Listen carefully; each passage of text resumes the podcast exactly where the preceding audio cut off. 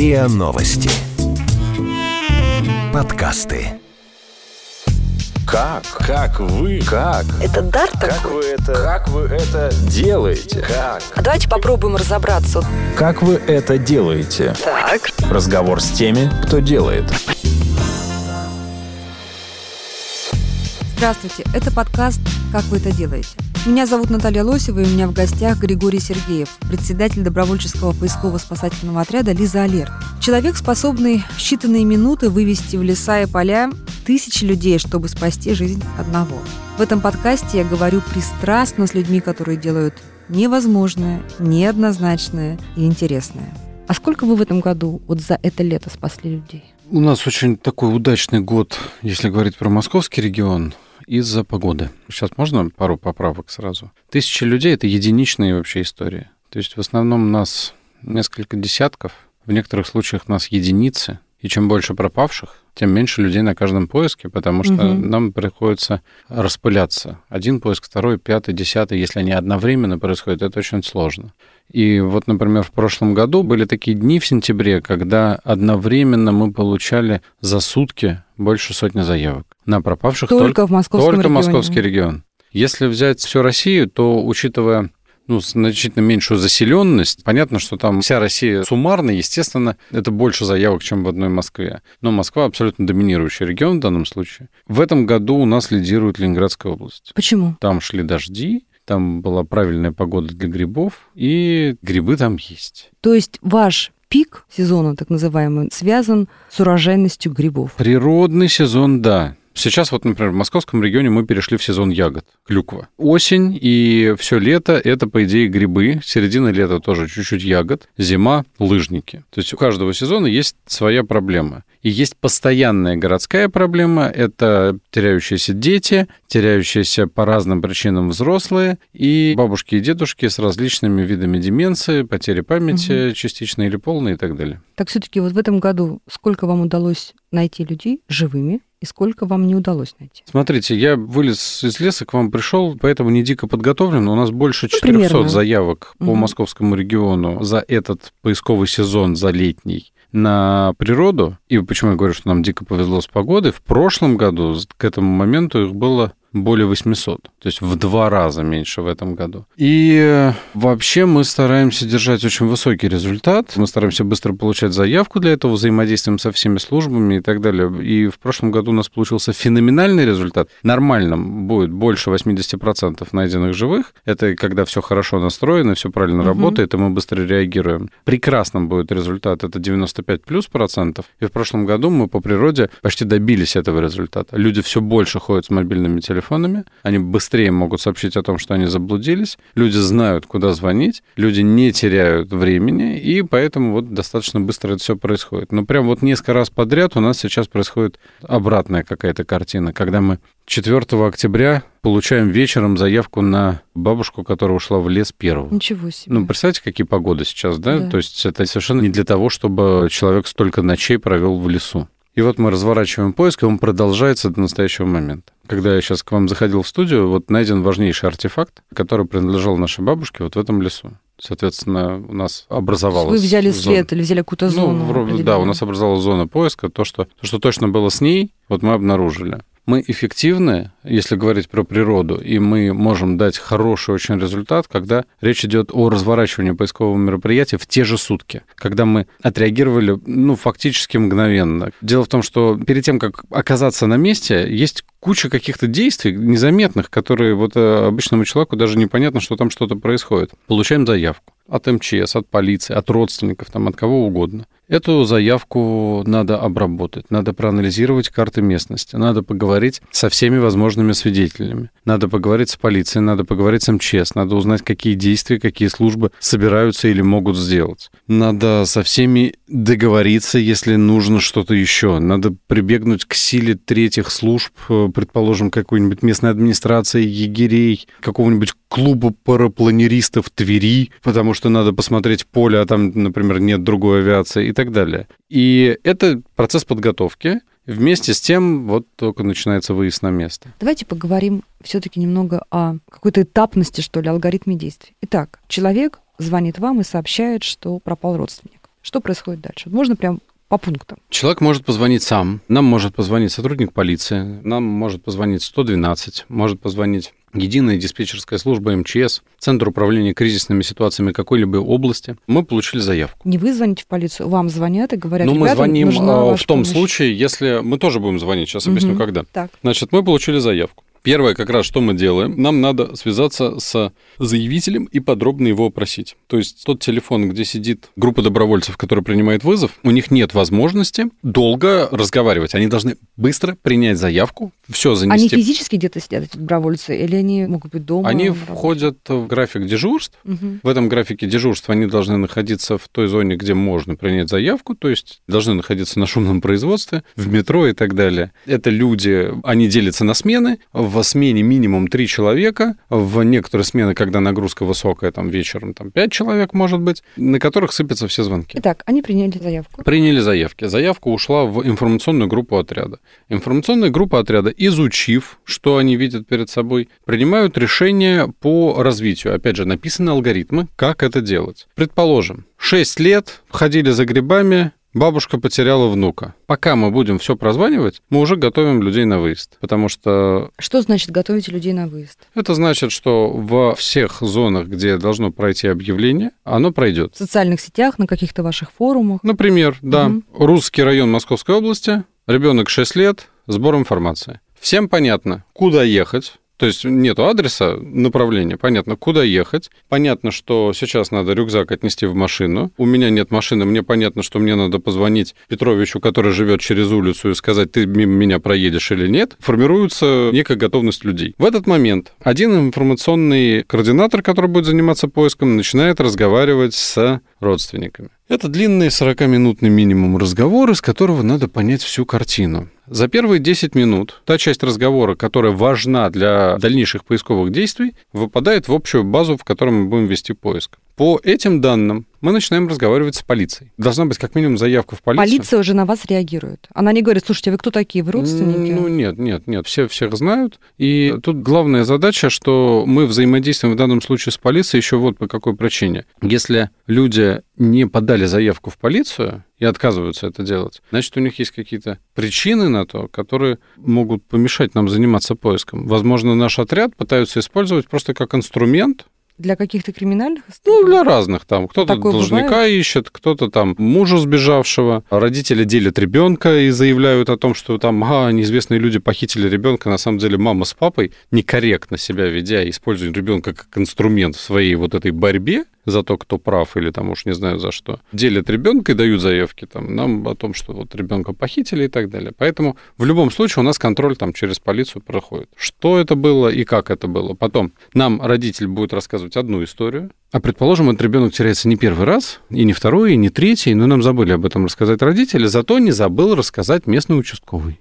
у которого есть некая статистика по этому ребенку. И так далее, и так далее. То есть эм, мы взаимодействуем со всеми службами. эм, Пока едут машины, к этой точке вы собираете какой-то информационный анамнез. Он, да, у нас создается картина мира, что происходит и как происходит. Мы смотрим, предположим, что вот у нас такой замечательный лесок. Мы понимаем, что выход в эту деревню, в эту и в эту. Мы получаем от родственников лучшую фотографию этого ребенка, подробное описание делаем ориентировки, и туда приезжают экипажи с цветными ориентировками. И первое, что мы делаем, заклеиваем все выходы из леса, все вот эти деревни, чтобы все, кто зашли в лес, там грибами, по своим делам и так далее, нечаянно приняли участие в поиске. Они увидели, ничего себе, ребенок. Мгм. Если, не дай бог, кто-то нашел ребенка, вывел из леса и давно увезли в больницу города Рузов, который к телефону не подходит просто. Нам бы этот человек позвонил и сказал, да я же нашел, я же его, а что, что, не передали? Какая-то часть пропавших, вот прямо сейчас мы с вами разговариваем, прямо сейчас ищут по России сотни, если не тысячи человек, которые прямо сейчас находятся в больницах, а их ищут. И они там лежат как неизвестные пациенты,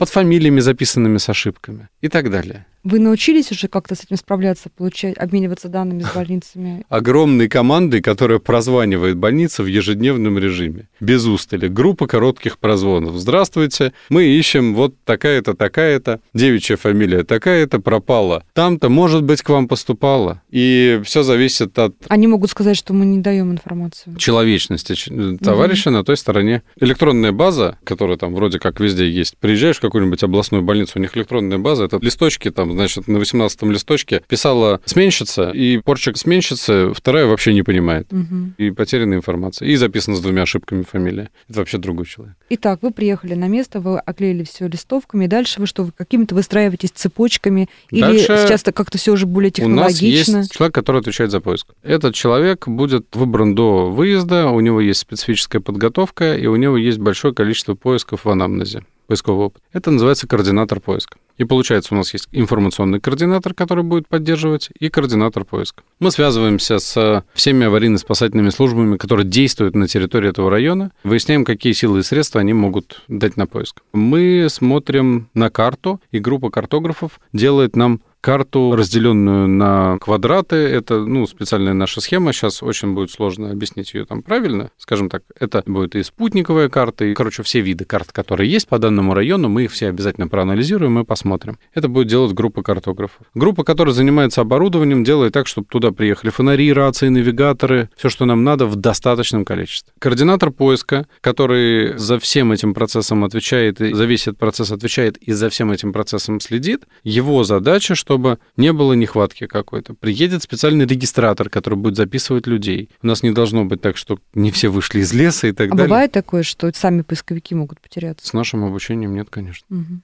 Но, тем не менее, вы за этим следите, потому что... Ну, поэтому и не Риски теряются, потому что мы тратим огромные силы Мгм. на то, чтобы никто... И человек может просто же травмироваться. А не ходит по одному никогда. Есть Мгм. Самое главное на поиске – это безопасность. Нам нельзя увеличить количество пострадавших. У нас уже есть пропавший. Мы туда едем не для того, чтобы создать какое-то еще приключение, а для того, чтобы ликвидировать то, что там есть. То есть новичок один в любом случае, новичок-поисковик, имею в виду, один не может оказаться. Нет, конечно. Нет, конечно. Хорошо. Итак, вы покрываете эту территорию некой сетью.Дальше появляется понимание, где будет штаб. Мы изучаем все места и понимаем, где это будет лучше, оптимальнее, где может запарковаться больше машин, еще по какой-то э, Ну, связь, схеме. наверное, должна быть там, да? Вода. Да, приезжает, соответственно, координатор, приезжает машина, в которой будет штаб поиска, приезжает машина, которая будет разворачивать связь, приезжают добровольцы. Извините, а вот все эти технологии, устройства, девайсы, это личная собственность ваших поисковиков? Это собственность поисковиков или оборудование, переданное в отряд.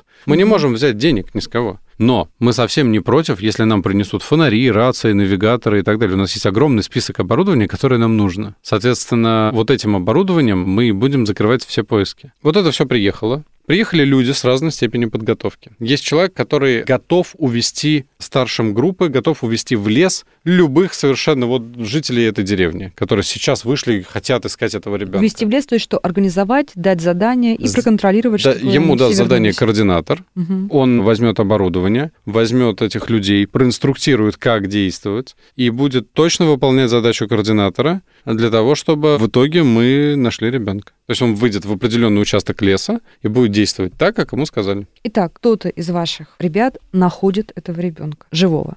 Что дальше происходит? В этот момент он оценивает состояние. В зависимости от состояния, если нам потребуется эвакуация, когда нам надо выносить человека, соответственно, подойдут другие группы, которые будут помогать в эвакуации. Если мы видим, что ребенок сам перемещается спокойно, конечно, мы никого нести не будем, и человек будет сам выходить. Если мы сомневаемся в состоянии, то мы сделаем все возможное, чтобы там на месте оказался сотрудник скоряка, который не хочет, конечно, заходить в лес. А свои врачи у вас есть среди добровольцев? Среди добровольцев есть врачи, но зачем мне лишний юридический риск? Мгм. Зачем мне какие-то возможные, даже теоретические дополнительные последствия? Поэтому мы каким-нибудь образом переместим сотрудника скорой помощи к пострадавшим. Если человек, которого вы искали, погиб, Он остается на месте, службы должны определить, во-первых, эм, зафиксировать гибель, осмотреть место. А, Соответственно, там должна следственная группа поработать, определить, что это никакая не криминальная смерть. И дальше службы должны эвакуировать из леса человека. Как вы готовите своих добровольцев к возможной смерти человека, которого они искали? Для меня это не воспринимается как поражение. Естественно, тут все зависит от эмоциональности каждого человека. Девчонки плачут, э, мужики молчат, э, а по факту для меня найденный погибший — это законченное сложное поисковое мероприятие, потому что погибший не откликается. И найти погибшего сложнее, чем найти живого. Вот так. Еще важно. Ну, мы же вроде как объединились спасать жизнь. И вначале вообще там исключительно детей, исключительно в лесу, и дальше вот это все понеслось, что всех остальных. Когда мы находим погибшего человека, людям есть кого похоронить. У них нет неизвестности. И это очень правильно, на мой взгляд. Как вы это делаете? Разговор с теми, кто делает. Давайте напомним нашим слушателям, как и почему появилась Лиза Алерт. 13 сентября 2010 год. Девочка Лиза со своей тетей Машей уходит из дома погулять. Каждый день гуляют, обычный маршрут, наверное. К ним присоединяются две собаки, которые живут во дворе, но часто гуляют с ними. И они не вернулись.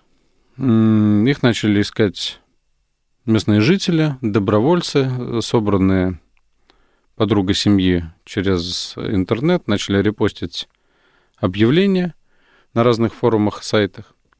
В итоге начинают подъезжать разные люди, как-то пытаться помогать этому поиску. Стихийно и спонтанно. Абсолютно. Ну нет, не абсолютно. А, уже был поиск этим летом. А, он был под Черноголовкой, он был в июне, и люди столкнулись, которые приехали туда, столкнулись с тем, что они очень переоценивали силы и возможности служб. Они увидели своими глазами, что спасение не гарантия, и эм, службы, которые существуют, не могут взять на себя эту нагрузку. Тут бессмысленно там пытаться их обвинять, не обвинять не могут. Просто факт, нет ресурсов. Да. И в итоге несколько дней поиска, тоже поздно узнали, несколько дней поиска, информация от свидетелей с деревни Федорова про лес, действия в лесу, обнаружение тети, ночь, 300 человек, хаос такой легкий, утро, рассвет, обнаружение Лизы, не успели. Они обе погибли.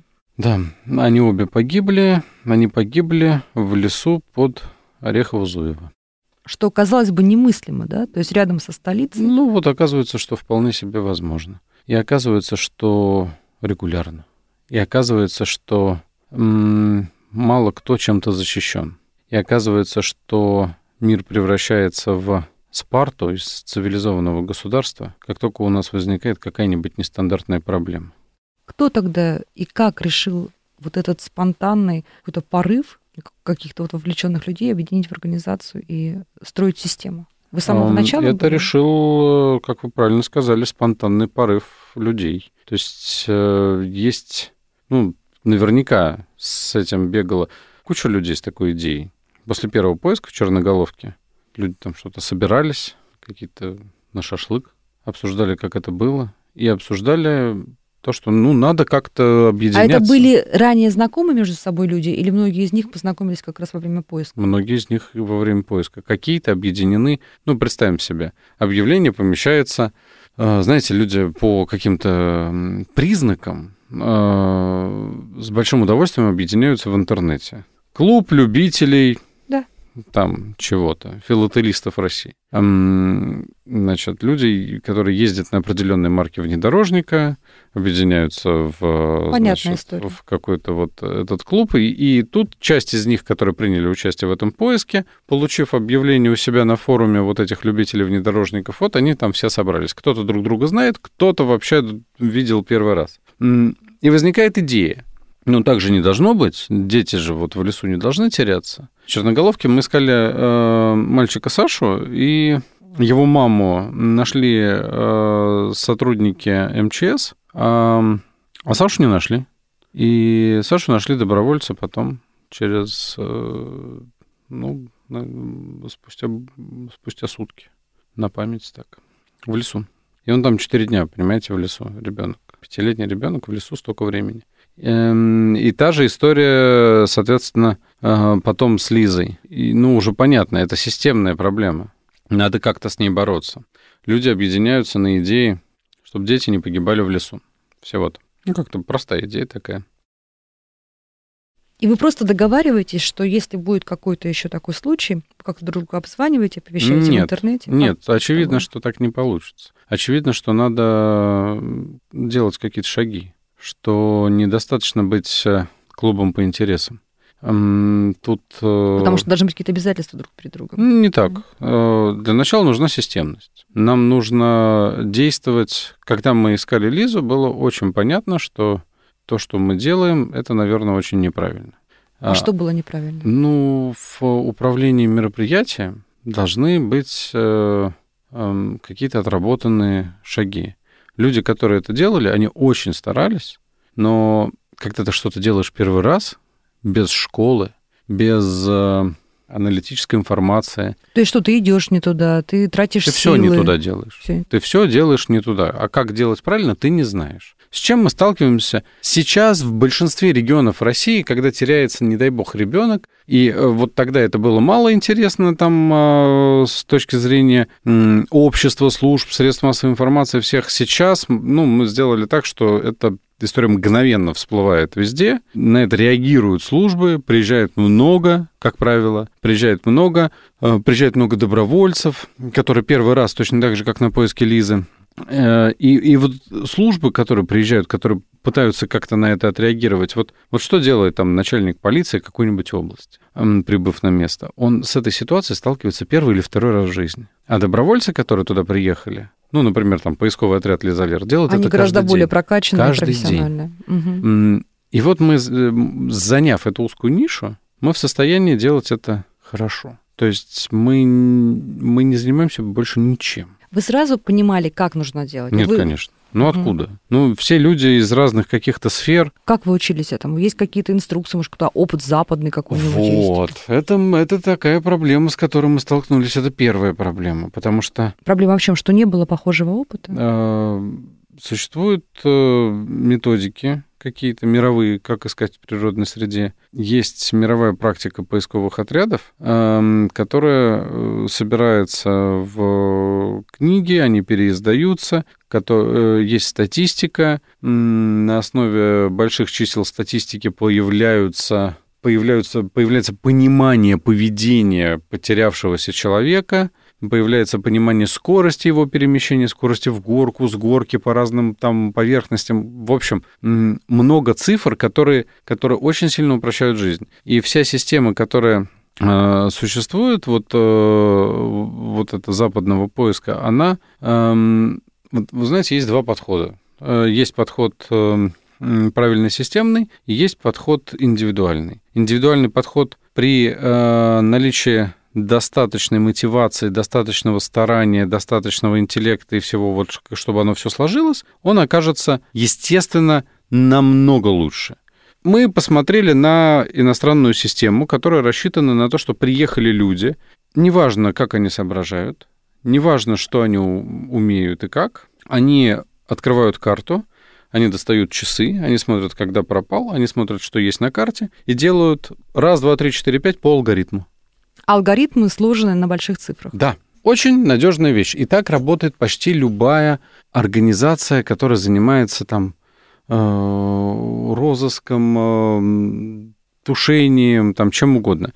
Есть э, схемы действия. Мы изучили эти схемы, и они нам не всегда подходят. А почему не подходит? У нас другая природа, другой Нет, еще лес. нет. И э, природа во всем мире разная. А, Не в этом дело. Дело в том, что вот мы уже на, на первом поиске Лизы видели а, развитие событий нетрадиционное. Может быть, э, может быть, это помогло. Может быть, В помогло. чем была нетрадиционная? Ну, это очень сложный поиск, он бы и сейчас был сложный. Они зашли в лес в 15 километрах от места, где они вышли из дома. И Мгм. не собрав свидетельства по дороге, 15 километров это очень много. И не собрав свидетельства, и, и ничто не говорило о том, что они пойдут туда. И найти их было прямо нетривиальной задачей.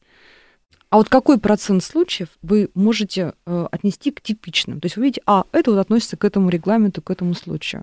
То есть к традиционному. Смотрите, почти все. Но внутри этих случаев начинается, вот прям, прям внутри каждого события нет одинаковых событий. Они похожи, но они раз- развиваются по-разному. И, и действия надо разные предпринимать в те или иные моменты. В общем, в итоге, к чему мы пришли? Мы взяли вот эту систему. Мы посмотрели, что есть в России. Выяснили, что ну, ничего такого серьезного нет. И у служб э, отдельно по этому поводу ничего не сказано. Вы имеете в виду у служб официальных государств? Да, да, да, Мгм. да. То есть у нас в стране на тот момент никакое ведомство не несло ответственность закрепленную за поиск людей, Нет. пропавших в лесу? Нет, нет, нет, не так.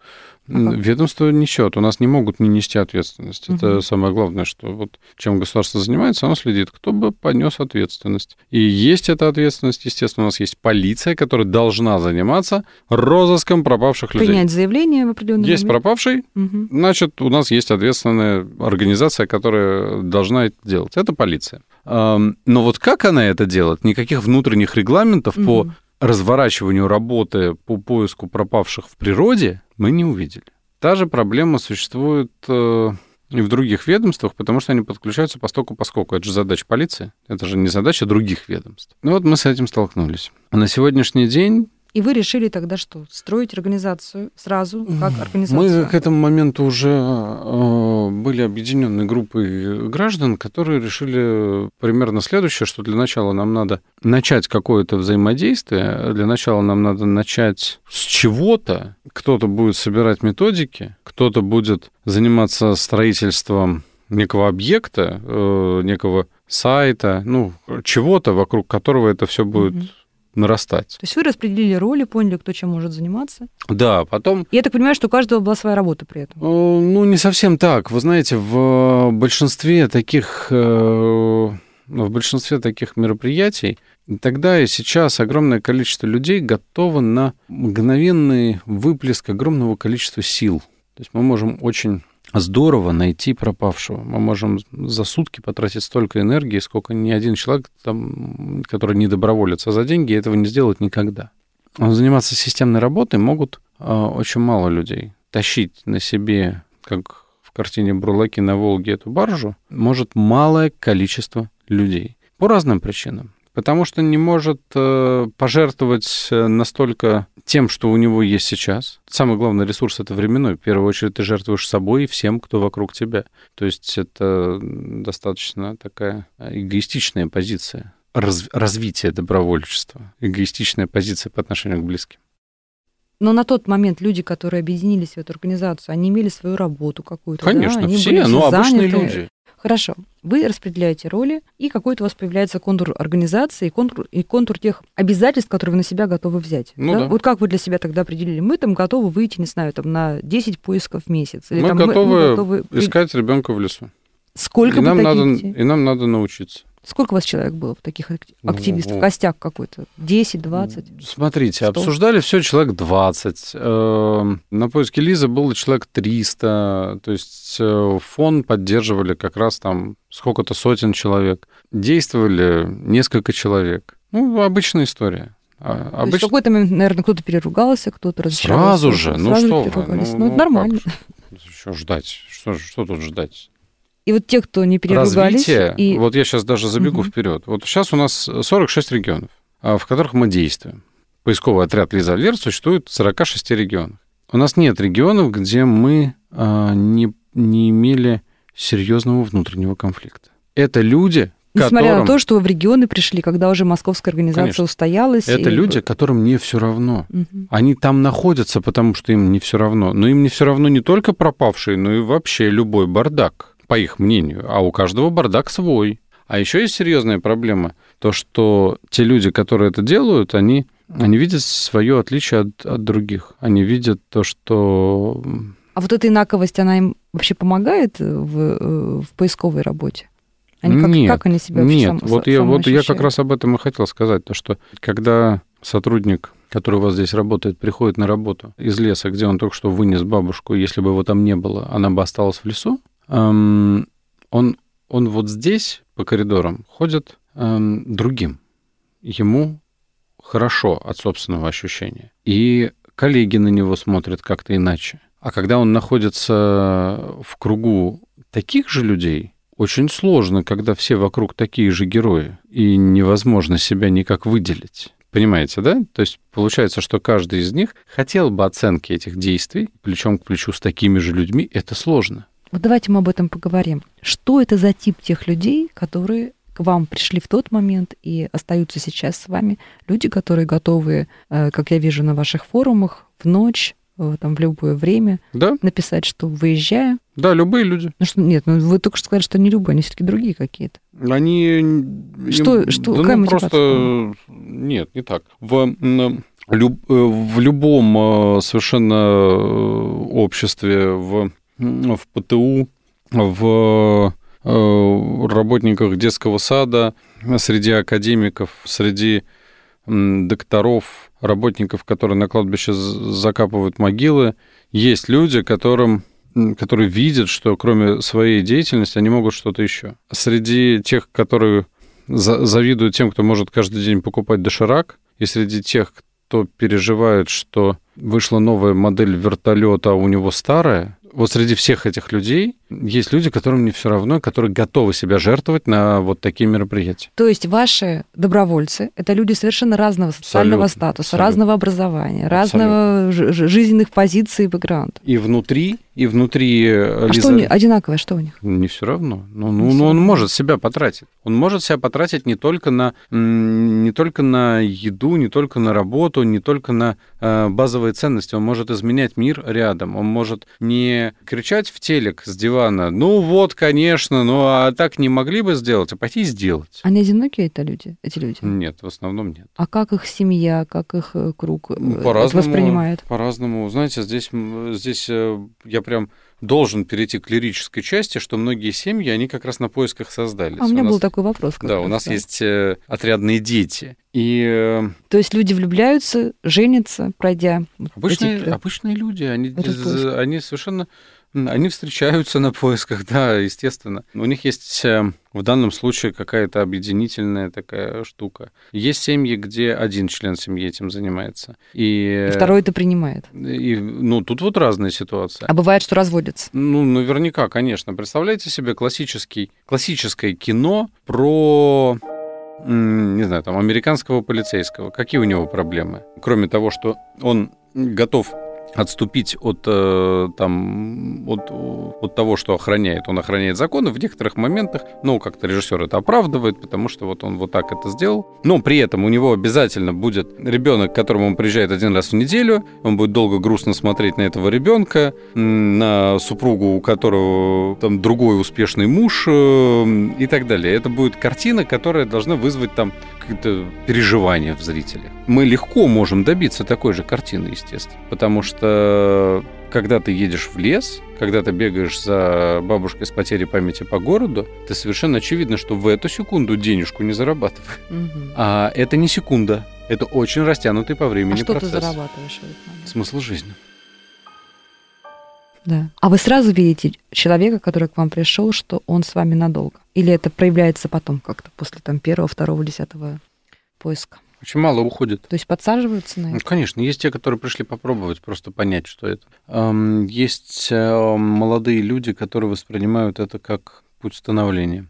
Есть э, взрослые люди, которые пришли сюда осознанно, и, и они, как правило, конечно, надолго. Есть куча молодежи, которая надолго. Разные люди.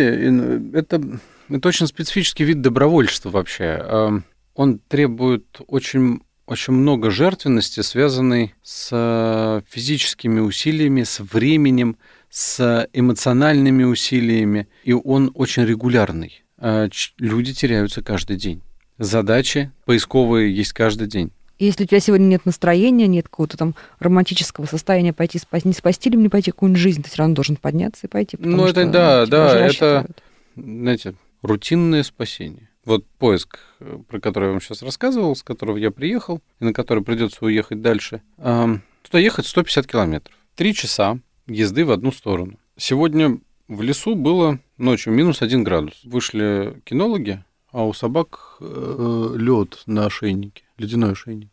Это болото, это клюквенное болото, там вода. И вот этот весь процесс происходит в воде, и э, за один будний день вчера э, сейчас не соврать бы, ну, человек, человек 25, которые, которые приехали и бились э, за жизнь этой пропавшей бабушки. И они находят, вот при том, что это, при том, что в одну сторону надо проехать 150 километров, при том, что это будний день, при том, что это большие трудозатраты, вот эти, эти люди, конечно, всегда есть. Естественно, это не один поиск, который вчера был. Кто-то ехал на вокзал, а, потому что там а, найден а, человек, и нам позвонил, нам нам на горячую линию позвонила женщина проконсультироваться, что, что делать. Она видит, она видит э, бабушку, которая не может сказать, кто она. Явно ну, потерявшаяся. Женщина, да, э, решила проявить позицию, слава богу, потому что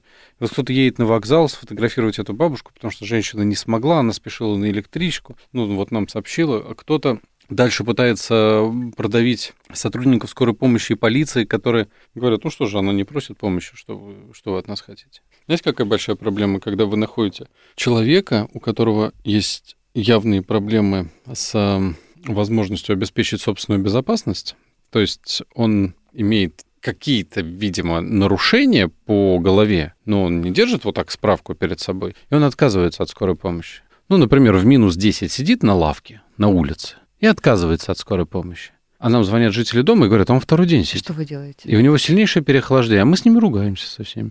А скоряк приезжает, говорит, ну, он же не хочет, что, мы же не можем заставить. Но они же, правда, не могут заставить. При... Это оставление в опасность. Угу. Это уголовная статья. Что по вы которой делаете? никогда... Что вы делаете никого... Ну что, добиваемся, чтобы добиваемся. забрали, чтобы. Добиваемся, да. Начинаем терзать все службы. Проще, тратим... Чтобы было проще дать вам, чем отказать, да? Ну, конечно, тратим огромное время и тратим огромные силы. Если зимой мы можем это доказать, то летом это почти невозможно, потому что, ну, что там, тепло-то. И... А его кто-то ищет. А он чей-то папа, который ушел из дома, он сидит на лавке. У него вообще в голове, что сейчас приедет троллейбус, он поедет на работу на завод, как 40 лет назад. Ему вообще кажется, что ему 30. Как вы это делаете? Разговор с теми, кто делает. Как устроена сама система? Это, что, это на что похоже? Это похоже на армию? Это похоже, там, не знаю, на скаутский отряд? Или это такой управляемый хаос? Как у вас есть какие-то ячейки, звенья, есть э, какие-то лидеры? Расскажите, пожалуйста, как, как устроено. Ну, вы все перечислили, да, вот так. Да? Значит, э, существует э, две системы управления. Первое, э, назовем ее административной, второе, назовем ее оперативной. Самое главное для понимания. Лиза Алерт – это не организация в юридическом смысле.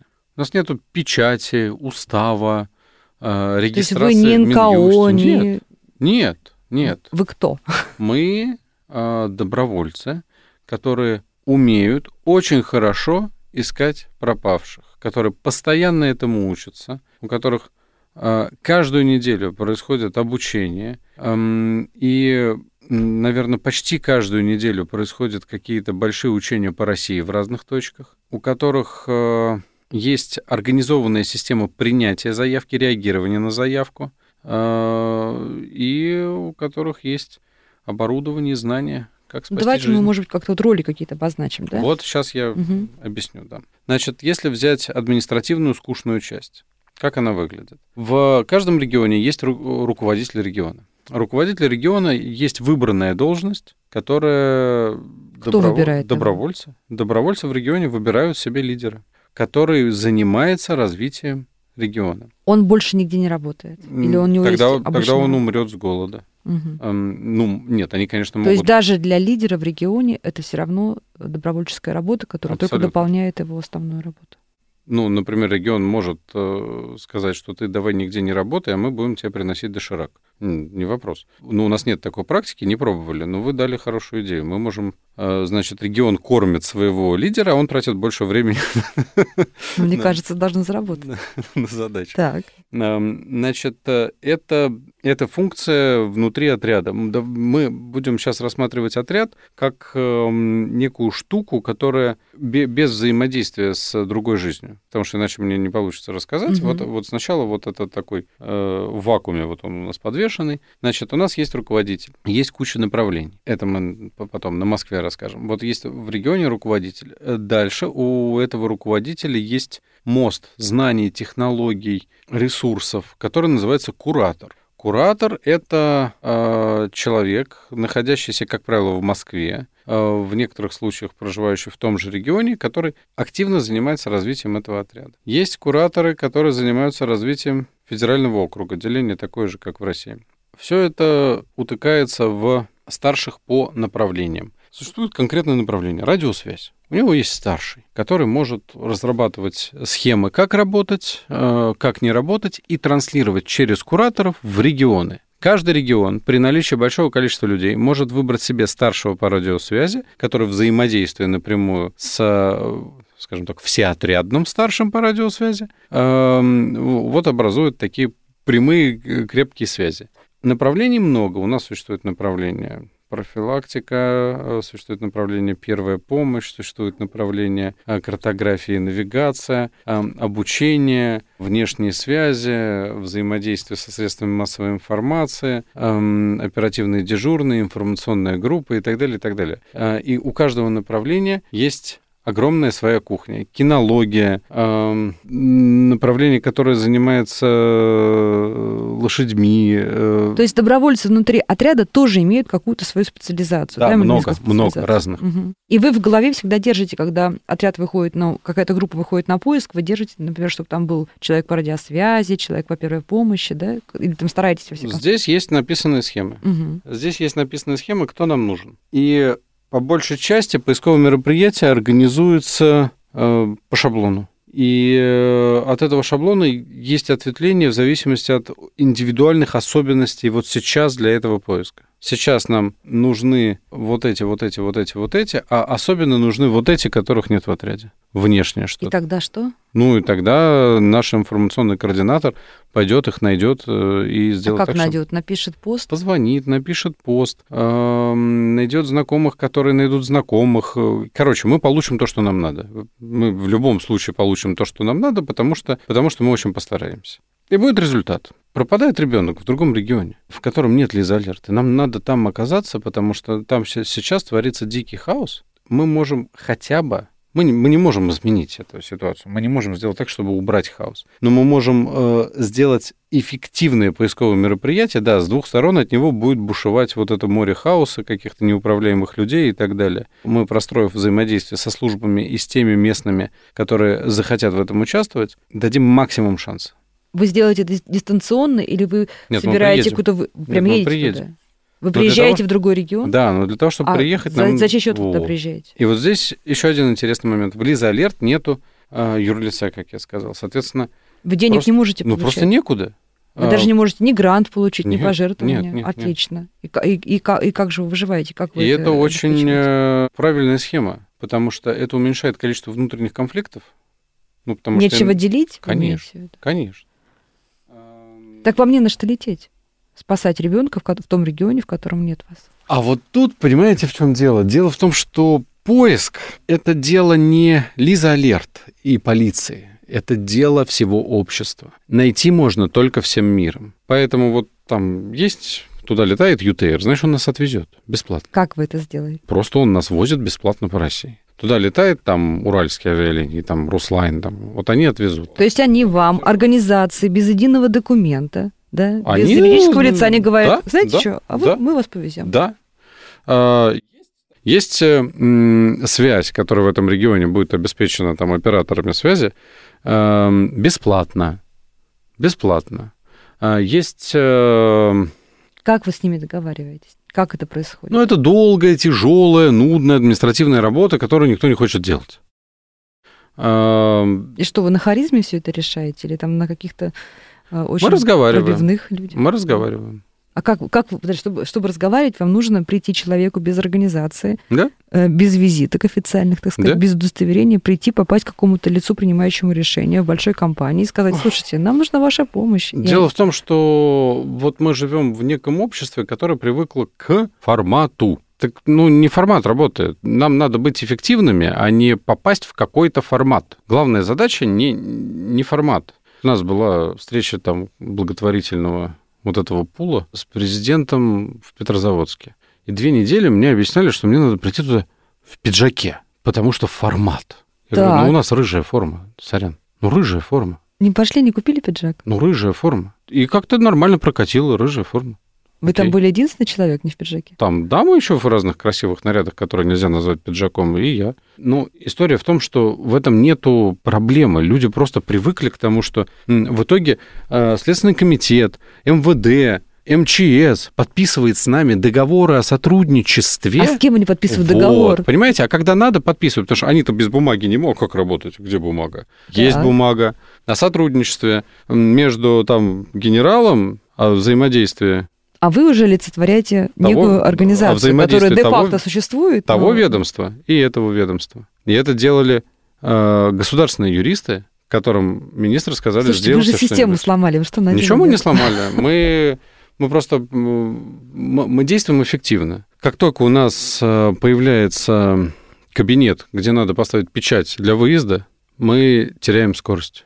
Как только мы теряем скорость, мы получаем больше погибших. Зачем? У нас другие задачи. Да, нам дико неудобно на поиске не получать тех ресурсов, которые можно получать в нормальной схеме. Нам дико неудобно э, то, что мы не можем делать длинных задач, потому что волонтер не может делать длинную задачу, он может делать короткую. Например, писать э, все методики, писать изменения каждый... э, Вот, вот мы описали методики, как искать, под каждый случай свои. Мы их совершенствуем каждый год. Но их можно совершенствовать еще чаще. Но для этого нужны методисты. И вот методисты-добровольцы уже сложная история. Потому что это работа, за нее надо Да, платить. и там много таких моментов, которые точно можно назвать работа. И в этой связи вот очень нужна надстройка. Наверное, было бы неправильно во многих моментах, но в данном случае вот она очень нужна. Эта надстройка, она, с одной стороны, переводчик из э, э, языка Шервудского леса на язык чиновников в кабинете. Потому что они друг друга не понимают, и они друг друга боятся в некотором смысле. Ну, потому что эм, лучший термин от чиновника был неструктурированная общественность. Соответственно, люди в лесу воспринимают его как препятствие какое-то. Ну и никак иначе. То есть есть конфликт изначальный. Вот поставили в середину переводчика, который будет для тех парней и для этих парней, ну, условно нормальным, которому они готовы доверять. И пойдет какое-то взаимодействие. Невозможно работать только добровольцами. Невозможно работать э, только государственными институтами. Работать должны все. Взаимодействовать должны все. Простроить взаимодействие каждый раз мы теряем время поиска. Нужно строить системные Но при вещи. этом вы избегаете формализации любой. Ну, Лиза Алерт не должна иметь формализации, а рядом может быть штуковина, которая занимается помощью поисковым отрядам в важнейших вещах. Важ- Есть две важнейшие вещи. Для, для поиска есть две важнейшие вещи. Знания, как искать, и инструменты, чем искать. Ну, технологии. Нельзя зайти, э, как слепые котята, в лес. Надо иметь оборудование, надо иметь навигаторы, рации, фонари, вертолеты, внедорожники, болотоходы и так далее. Это есть сейчас у вас? Хотя бы в московском? отряде? Да, мало всегда будет, всегда мало. Вы как это получили? Где вы это нашли? Ну вот есть, например, Вот давайте расскажем, что сегодня есть у вас на вооружении на примере флагманского московского отряда? вот есть снегоболотоход Шерп. Вот не было бы, это такая штуковина, которая проедет везде, даже когда вы видите, что здесь проехать нельзя, сидите внутри и не понимаете, как она это делает, вот она для этого. Вот ее бы не было, и ветеран войны, которого мы нашли в начале сентября, э, который двое суток провел э, в лесу, мы бы его не успели довести до больницы. Потому что мы бы не успели его вытащить из леса живым. Нет, меня не убеждайте, я понимаю, зачем он нужен. Ну, просто я спрашиваю, вот- где вот вы это объясняю. берете? Этот завод просто дал. Просто Так. привез и дал. Э, Штуковина стоит там 5 с лишним миллионов. Ну, просто привез, сказал, ну вот, пользуйтесь, вот. А как? Надо же на баланс поставить. Договор с физиком э, об использовании того всего там они...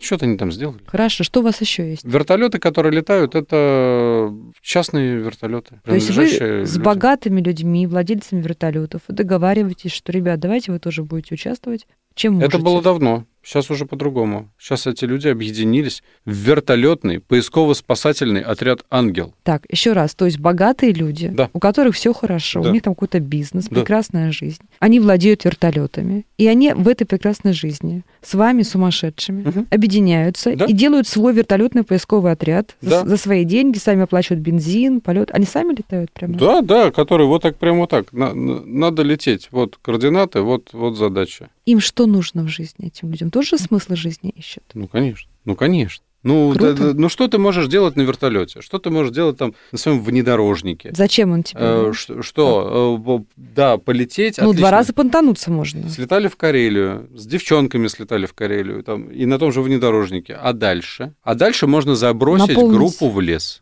там на внедорожнике. Он только для... Он не для того, чтобы полированными боками по Москве сверкать. Это позорище для внедорожника, честно скажу. А вот забросить группу в лес. Вывести пострадавшего из леса. Вертолетом можно найти человека и сэкономить силы и средства огромного количества людей. И, эм, и спасти человека, потому что пешком мы могли бы его вообще не спасти. Некоторые поиски, вот, вот сейчас у меня свидетельство такого формата, вот, э, вот буквально я входил в студию с этого поиска такого формата, там высоченная трава, мне надо смотреть сверху.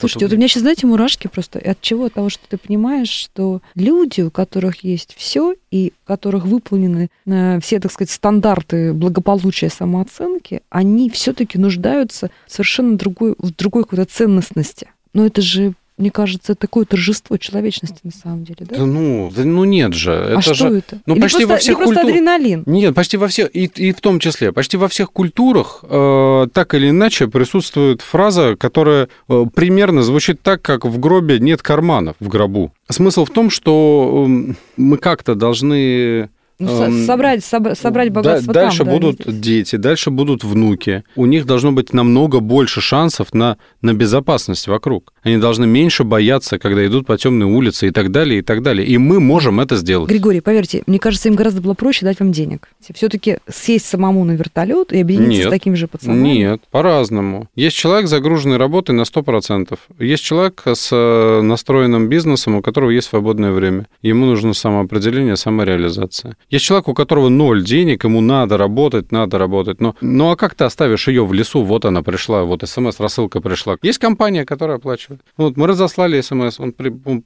а, а завтра было собеседование, и надо было бы на него. А тут вот. И он выбирает лес. И там есть чужой доширак, потому что на свой денег нет.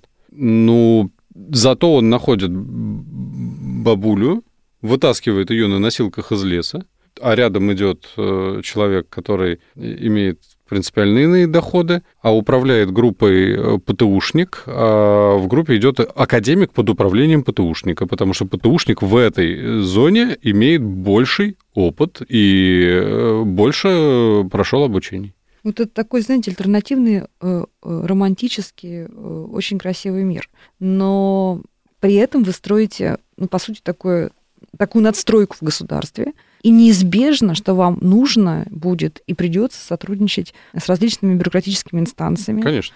И я знаю, что... Только поправка. Мы не строим надстройку в государстве. Государство надстройка над людьми, которую люди придумали. А мы люди. Мы не строим надстройку. Во- Вот это надстройка. Вот вся эта полиция, там, Мгм. само государство, это надстройка. А вы люди, вы заказчик. Конечно. Люди, люди объединялись добровольно в какие-то, э, э, в какие-то направления деятельности, и фактически впоследствии это выросло в государство. Добровольцы придумали государство, а не наоборот. Как вы это делаете? Разговор с теми, кто делает. Так все-таки кто вам мешает? И что вам мешает? Вот что, какие бы препятствия вам хотелось бы устранить для того, чтобы, не знаю, масштаб увеличить, количество ну, смотрите, есть увеличить? две огромные проблемы. Три. Да, три. Первая проблема – это косность мышления. Страх Чья и в чем она проявляется? людей. Людей. Она Которые проявляется во всем. То есть других не с вами. Ну, нет, ну людей. почему? Ну, вообще общество. Мы приходим к какому-нибудь э, чиновнику, говорим ему что-нибудь, а он не хотел так делать, потому что это трудозатрата, которая, которая... Короче, у него нету сострадания к этой пропавшей бабушке вот от слова совсем. У него есть сострадание к тому, что вот сейчас его неправильно поймет начальник, и дальше будет ай-яй.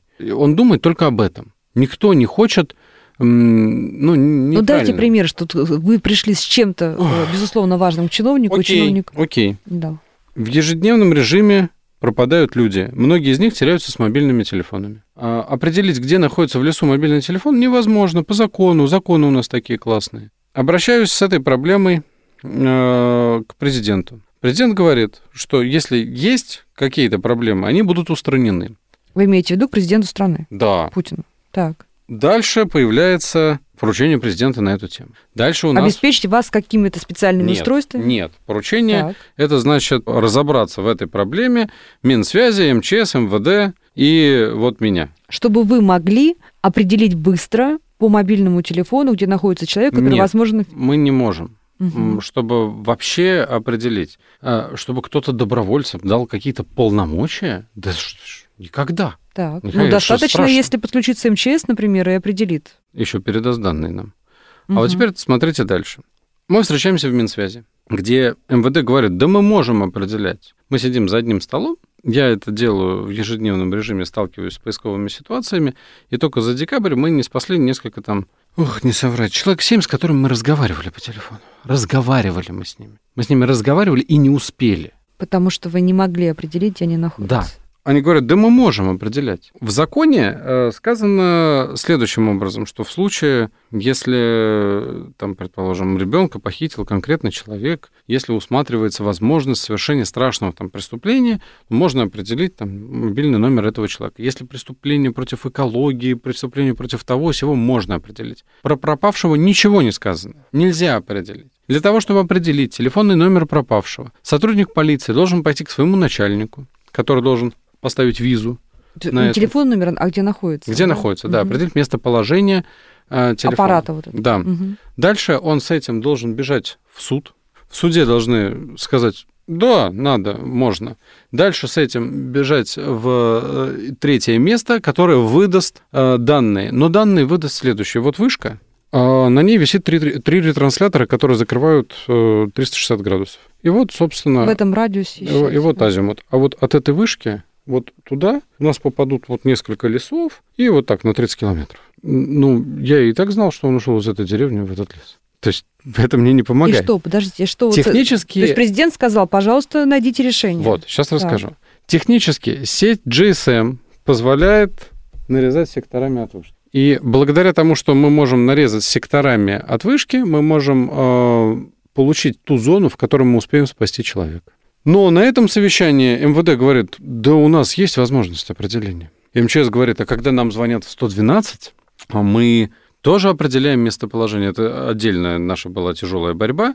Эм, но, опять же, определяем в городе с, там, с погрешностью метров 400, в природе ошибка может составить больше 10 километров. И она точно будет недопустимая для того, чтобы эти данные брать как эффективные. То есть если мы будем реагировать в спасении на эти данные, мы можем потратить силы совершенно не туда. Но нас никто не слушает, потому что им нельзя сказать, что они ничего не могут. Если мы добиваемся внимания министра, любого, и говорим, вот в этой области на поиске очень нужно были люди, у нас есть специалисты, у нас есть техника, пожалуйста, перевезите нас на самолете в который мы можем заехать с машинами, вот к министру МЧС, например, перевезите нас на самолете, вот под Иркутском пропал ребенок. Мы сейчас э, самых лучших специалистов в стране можем перевести туда, и они сделают все возможное, чтобы найти. Что сделает министр?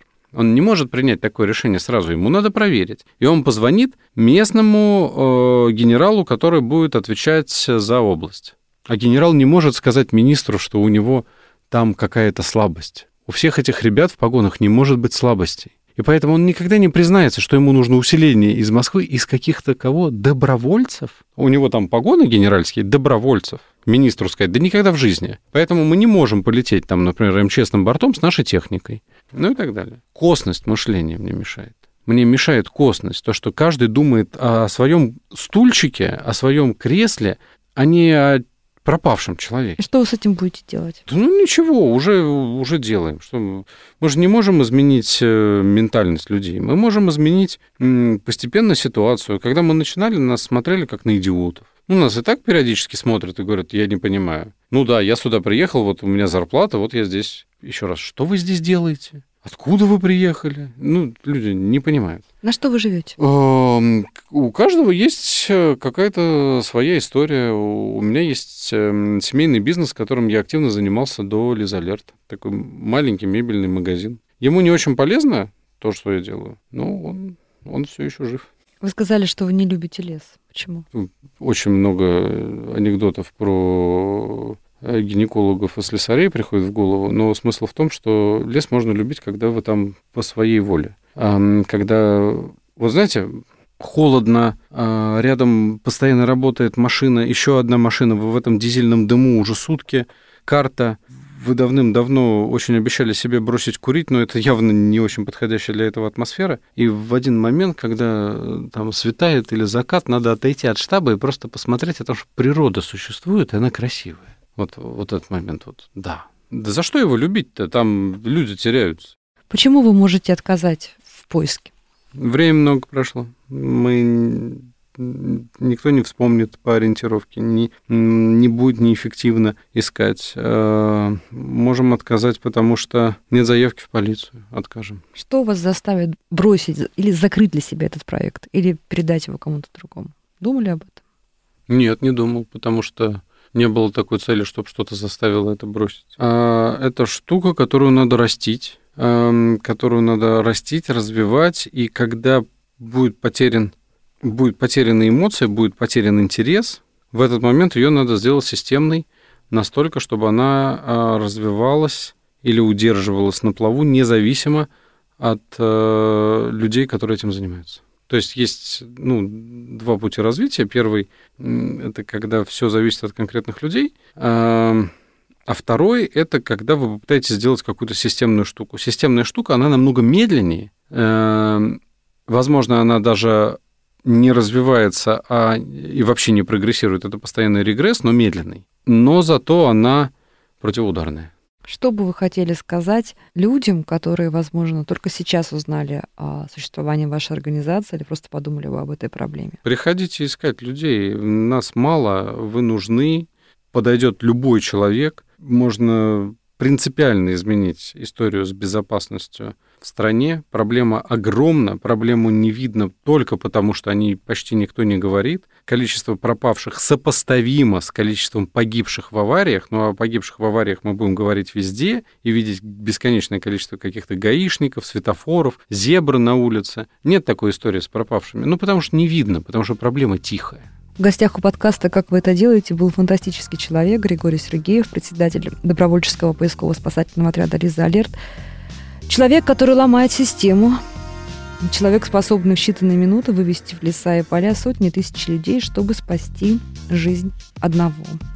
Подписывайтесь на подкаст, где я, журналист Наталья Лосева, пристрастно говорю с людьми, которые делают невозможное, неоднозначное и интересное. Вы слушали эпизод подкаста «Как вы это делаете». Автор и ведущая подкаста Наталья Лосева. Подписывайтесь на подкаст на сайте ria.ru в приложениях подкаст с Web Store и Google Play.